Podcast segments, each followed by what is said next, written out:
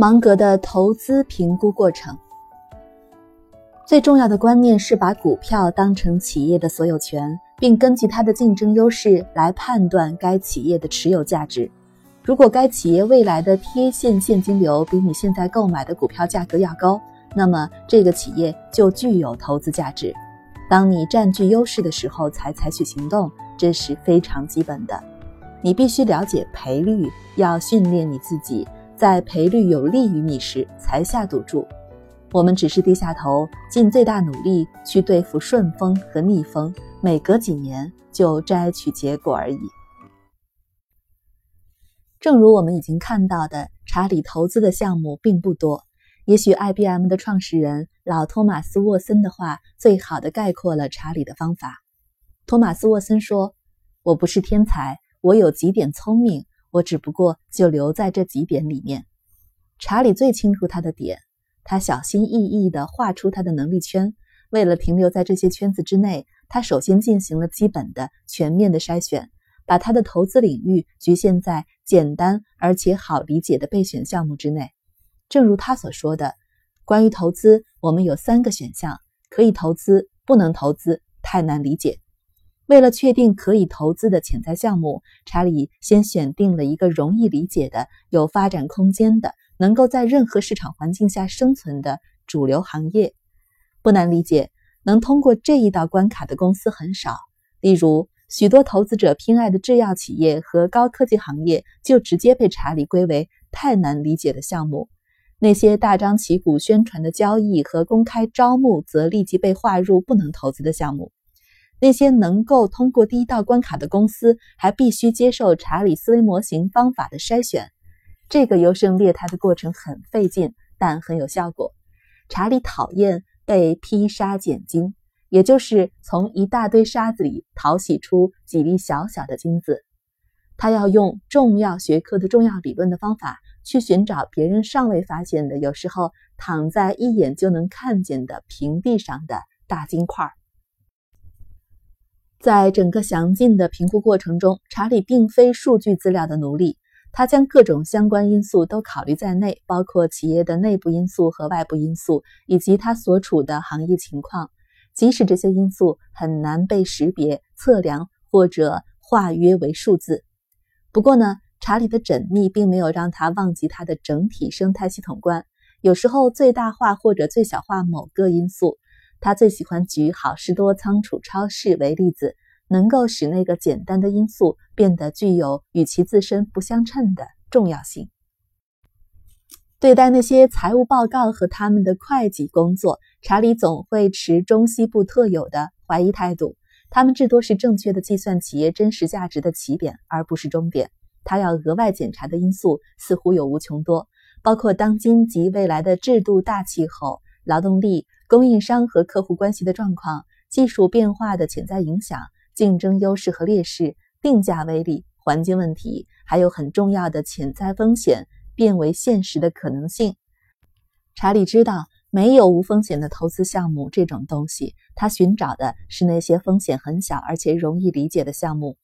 他会根据他自己对现实的认识，重新调整财务报表上所有的数字。包括实际的自由现金或所有者现金、产品库存和其他经营性资本资产、固定资产，以及诸如品牌声誉等通常被高估的无形资产。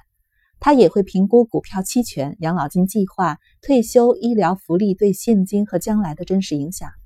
他会同样严格的审查资产负债表中负债的部分，例如，在适当的情况下，他也许会认为像保险浮存金。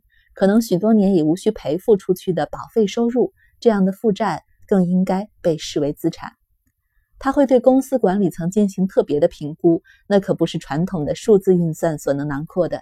具体来说，他会评估他们的能干、可靠和为股东考虑的程度。例如，他们如何分配现金？他们是站在股东的角度上聪明的分配它吗？还是付给他们自己太多的酬劳，或是为了增长？而盲目的追求增长。除此之外，他还试图从方方面面，包括产品、市场、商标、雇员、分销渠道、社会潮流等等，评估和理解企业的竞争优势以及这种优势的持久性。查理认为，一个企业的竞争优势是该企业的护城河，是保护企业免遭入侵的无形沟壕。优秀的公司拥有很深的护城河，这些护城河不断加宽，为公司提供长久的保护。持有这种独特观点的查理，谨慎地权衡那些长期围困大多数公司的竞争性毁灭力量。芒格和巴菲特极其关注这个问题，在漫长的经商生涯中，他们了解到。有时候是很痛苦的，了解到能够历经数代而不衰的企业非常少，因此他们努力识别，而且只购买那些有很大机会击败这些围攻力量的企业。最后，查理会计算整个企业的真正价值，并在考虑到未来股权稀释的情况下去确定和市场的价格相比每股的价值大约是多少。后面这种比较是整个过程的目标，对比价值。你得到的和价格你付出的，关于这方面，他有个著名的观点：购买股价公道的伟大企业，比购买股价超低的普通企业好。巴菲特曾说，是查理让他更坚信这种方法的智慧。查理很早就懂这个道理，我是后来才明白的。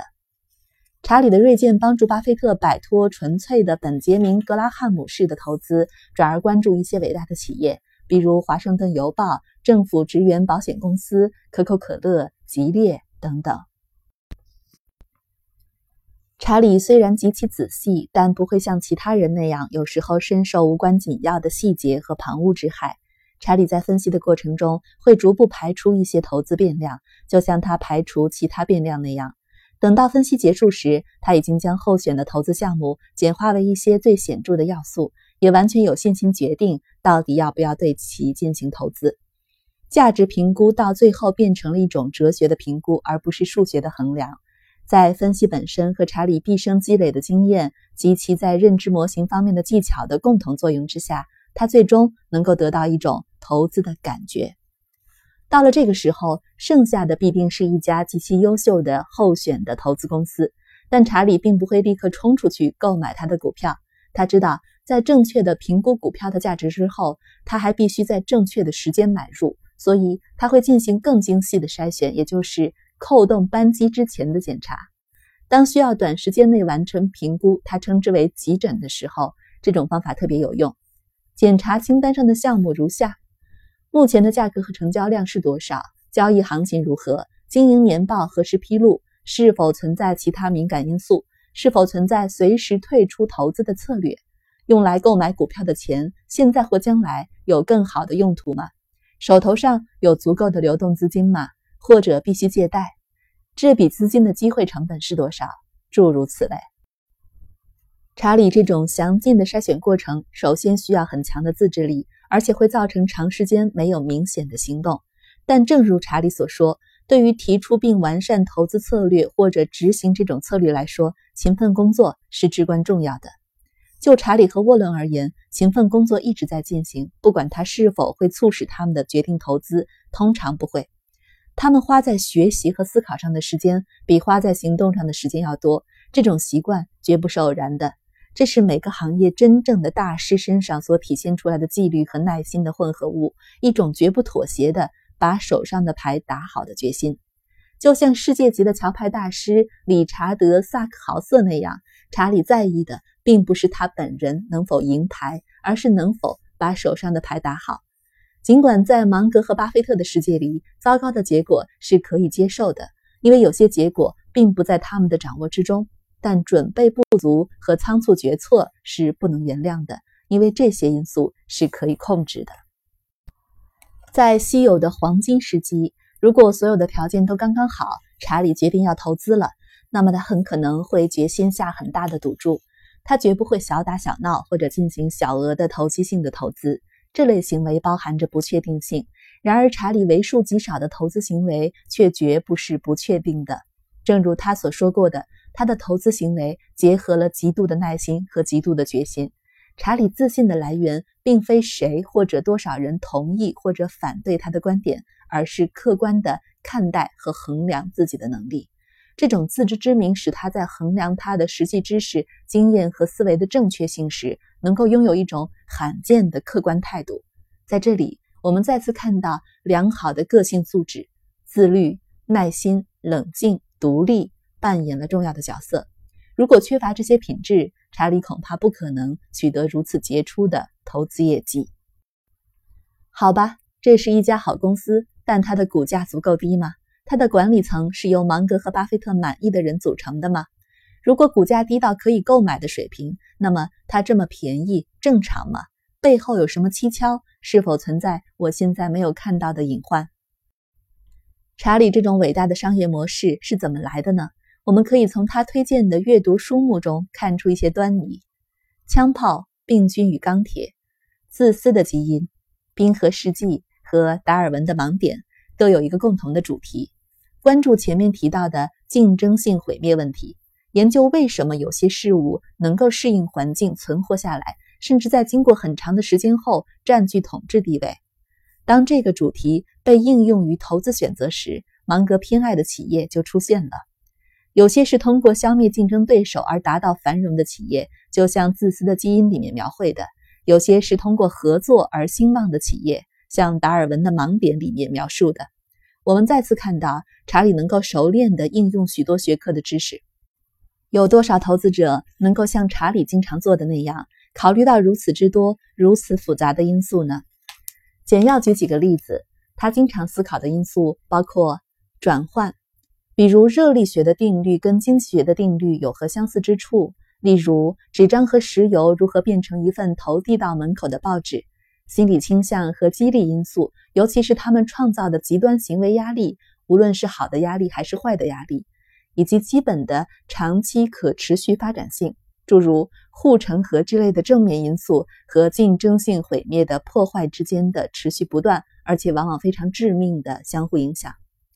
查理极其熟练地掌握了各个不同学科，所以能够在投资时考虑到许多普通人不会考虑的因素。就这方面而言，也许没有人可以跟他相提并论。所有聪明的投资都是价值投资，获得比你的付出的更多的东西。你必须先评估一个企业的价值，然后才能评估它的股票的价值。